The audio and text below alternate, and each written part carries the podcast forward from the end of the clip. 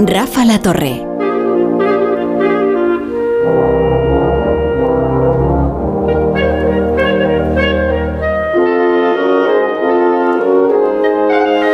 Bueno, ya habrán reconocido ustedes la sección que viene, porque antes como sonaba Rhapsody in Blue, la gente decía, mira, la música del comienzo de Manhattan. Y ahora dicen, mira, la música del comienzo del Ambigú. Y le hemos robado a Woody Allen. ¿Qué tal, David Mejía? Buenas, Muy buenas tardes, sí, pero ya estamos en un punto de popularidad en el que no se sabe quién ha robado a quién. O sea, todavía, todavía hay gente que ve Manhattan ahora y dice, uy, esto es, esto es lo del ambigú. Esto es lo del ambigú, claro, que sí. No, no es lo que está ocurriendo ya. Sí, sí, sí, sí. Bueno, es una sección muy contestada.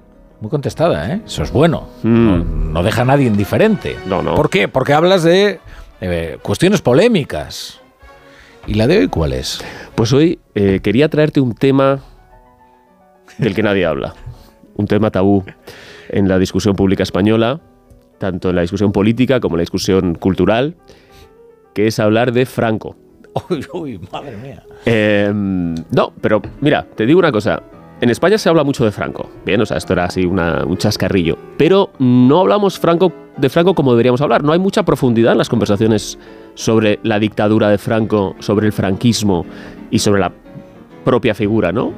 O sea, se habla mucho de Franco, pero eh, se habla de manera muy superficial, ¿no? Muy superficial. Y, y esto provoca mm, que se trivialice, que se frivolice con lo que fue mm, una dictadura que además tenía muchas más complejidades de lo que se suele atribuir.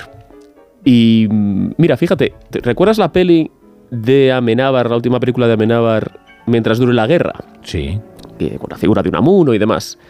Bueno, a mí lo que más me gustó de esa película fue el personaje de Franco. Con esa voz tiplada, eh, a la vez siniestro. Y creo que estamos preparados para que alguien haga una buena ficción compleja, no caricaturesca, sobre el dictador. Ah, es interesante. Es verdad. Es verdad. No, no lo había pensado hasta ahora, pero que es una figura ausente de la producción cultural española. Es decir, el, el franquismo es un tema. Y eh, la guerra civil, qué decir, ¿no? Pero Franco, eh, yo me sale lo de aquello de Chanove, ¿no? Sí. ¿Cómo se llamaba aquella película? No me acuerdo. Era El, el cielo puede esperar. El cielo puede esperar. Eso es. Y bueno, y luego estaba la, la autobiografía del general Franco de, de Vázquez Montalbán. Eh, bueno, ha habido alguna cosa, pero yo creo que es un personaje mm, al que da miedo acercarse porque si uno se lo toma demasiado en serio, parece como que está validándolo. eh, y para sacarlo hecho una caricatura parece que lo está frivolizando. Entonces, bueno, te hablo de esto por algo, no porque se me haya ido la cabeza, aunque también, Sí. probablemente, porque se ha publicado un, un libro recientemente que se llama Ni una, ni grande, ni libre, la dictadura franquista. Y el autor es eh, Nicolás Sesma, que es historiador y es profesor en la Universidad de Grenoble, en los Alpes franceses. Esto está publicado en la editorial Crítica y me llama la atención, lo primero, que esto es un historiador joven. Eh, joven, nacido en el año 77, es decir, nacido pues después de la muerte de Franco. Eh, como ves, estamos escuchando un himno carlista para, para ambientar esta, esta discusión. Año, el año 77, por cierto, también nació el historiador Javier Rodrigo, que hace año y medio, creo, dos años, publicó una biografía de Franco que tituló Generalísimo. Las vidas de, de Francisco Franco, 1892-2020, y esto está en Galaxia Gutenberg. Pero bueno, eh, eso aparte, lo que te quiero decir es que en la joven historiografía hay eh, interés en la figura en la figura de Franco y es interesante ver cómo personas que no han vivido la, la dictadura ven perciben la dictadura simplemente estudiando el archivo porque todas las historias eh, sobre Franco y buena parte de los libros de historia que hemos leído todos en cierto modo están un poco contaminados por la experiencia personal y entonces O sea, es una crónica afectiva, en realidad. en ¿no? cierto modo, sí. A ver, por supuesto, hay estudios eh, fantásticos. eh, Santos Juliá, Enrique Moraviellos, eh, Julián Casanova, también colaborador de esta casa. Hay gente muy brillante que ha escrito muy brillantemente sobre, sobre el franquismo, sobre la dictadura, faltaría más, ¿no? Em, pero mira, de este libro eh, que yo recomiendo, si tú me preguntas, bueno, ¿qué aporta de nuevo? Pues te diría que aparte de ser una buena visión de conjunto, porque, porque incide en la historia cultural de la dictadura franquista, ¿no? Recuerdo que el título habla de la dictadura franquista, no de franquismo. De hecho, él reniega un poco este, de este término, igual que no utilizamos hitlerismo, aunque es un término Claro. que se utilizaba en los años 30. eh, considera que hablar de franquismo... Pero mm, si hablamos de castrismo. Sí hablamos de castrismo, sí. Estoy pensando que, claro, eso es, algo que se suele asociar a las dictaduras comunistas, estalinismo, castrismo, maoísmo, porque eran como distintas corrientes dentro de una misma ideología, pero no a las de derechas. Bueno, eh, sí, se puede, vamos, no sé, se, habla del pinochetismo, no tanto, ¿no? No, no tienes razón. Em, pero es algo de lo que me acabo de dar cuenta, ¿eh? Fíjate el ambigú, ¿no? el no, no, el ambigú es un espacio de descubrimiento. Eh, de descubrimiento y de aprendizaje, sobre todo para los que lo hacemos, o sea. sí, sí, sí, sí. Pero él reniega de esto porque dice que, por una de las tesis importantes del libro, que es que el franquismo no fue un proyecto, mira, ya lo he vuelto a hacer, el franquismo, la dictadura de Franco no fue un proyecto unipersonal.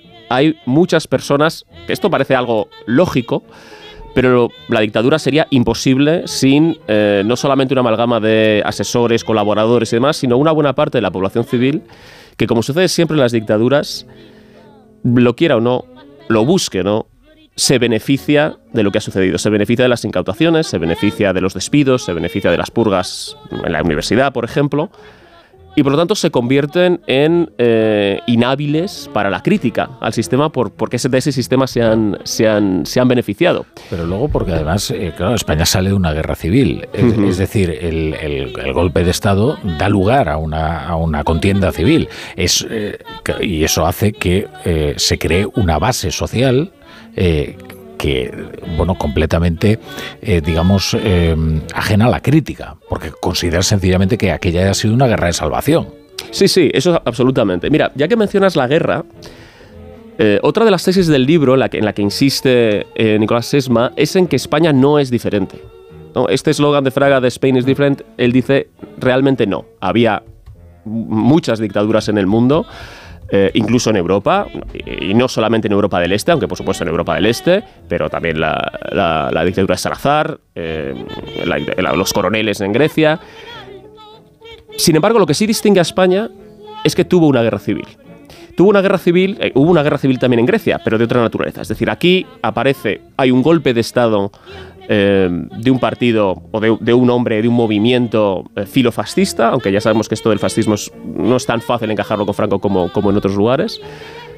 Y sin embargo aquí hay una reacción que es lo que provoca la guerra civil. Entonces, bueno, ahí se hay diferencia, pero mm, en otras cosas, España hay que entenderla como parte de un ecosistema internacional importante. ¿no? Esto también me parece interesante, es decir, no se entiende desde el aislacionismo.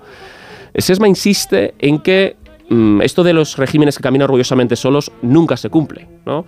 Siempre la dictadura se va definiendo en función de la situación histórica y Franco, una otra cosa que dice, era más hábil de lo que se le suele considerar, sabe ir adaptándose a las circunstancias. Sobre todo cae Mussolini en el año 43, cae el, nazismo en el año 45, él sabe que esto del brazo en alto... Eh, hay que buscar nuevas alianzas. Hay, exacto, hay que buscar nuevas alianzas, dar nuevas impresiones. Em, tampoco eran unos botarates los que le rodeaban. Franco se rodeó, sobre todo después de la posguerra, de personas bastante válidas y de un nuevo cuerpo de funcionarios emergente, economistas del Estado, técnicos comerciales, que, em, bueno, eran de gran solvencia y él se dejó asesorar durante todo ese tiempo. Entonces, bueno, yo por ir lanzando algunas de estas píldoras que él destaca, y hay otra que es especialmente interesante, y es que el franquismo sí era muy centralista en su toma de decisiones, pero estaba muy presente a nivel local y provincial. El franquismo no se puede entender como un señor desde Madrid, desde el Palacio del Pardo, dando órdenes, sin que los sufranquismos locales estén... un tejido, ¿no? De poder. un tejido, efectivamente. Bueno, es que sería imposible gobernar España eh, de una forma tan centralizada, ¿eh? Y hoy lo estamos viendo. De hecho, los partidos que hacen, pretenden eh, verticalizar las organizaciones, prescindir de, de todo el tejido, de la capilaridad que le llaman los cursis, eh, fracasan miserablemente porque España se gobierna precisamente desde sus municipios, provincias, regiones. Efectivamente. Y se pueden dar órdenes, es decir, pueden venir las órdenes desde el centro, pero si no tienes ahí la cara visible de alguien que represente el proyecto, la cosa se complica. Hmm. La cosa se complica. Estamos escuchando una canción de Sabina que se llama De Purísima Lloro, hmm. que él em, disfruta escuchando a pesar del sufrimiento que parece que le provoca porque es una bueno pues una oda a aquellos tiempos de, dolor, de posguerra, de soledad y em, tan grises ¿no? de, de aquella España. Y permíteme un recordatorio, ya que hablamos de Franco, pasado mañana, bueno, no, pasado mañana no, al otro, porque este febrero tiene 29 días. Sí, eh, es el cumpleaños de Pedro Sánchez mañana. Efectivamente. Nació en, es verdad, un 29 de febrero, es una anomalía más. Con lo cual solo cumple cada cuatro años. Pues eh, una anomalía más. El 2, el 2 de marzo, el 2 de marzo se cumplen 50 años de la ejecución por medio de garrote vil de Salvador Puchantik. 50 años. Em, entonces, bueno, pues no, está mal, no está mal recordarlo, pero también voy a recordar al policía, que era más joven que él, al que, al que mató y por el que y por el que cumplió esa pena que evidentemente nunca debía haber sucedido, pero creo que es justo hacer un recuerdo un recuerdo de ambos. Bueno, esto eh, voy a hacer una, una, fe de ratas, ¿no? ¿no? Era Espérame en el cielo. Espérame en el cielo. ¿Y qué hemos dicho? De Juan Echanove, no, el cielo puede esperar. Ah, ah, no, claro, el cielo puede esperar es, otra, es una pelea americana, de hecho, ¿no? Sí, eh, pero en realidad no era exactamente sobre, sobre Franco, o sea, que yo era una fantasía, el Espérame en el cielo, ¿no?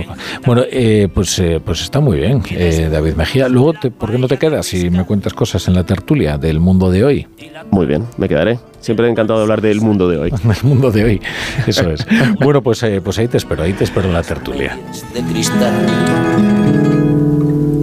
Niño, sube a la suite dos sanisetes. Que hoy vamos a perder los salamares de purísima y oro. Manolete, cuadra el toro en la plaza de Linares habían pasado ya los nacionales. Habían rapado a las señas Cibeles. Volvían a sus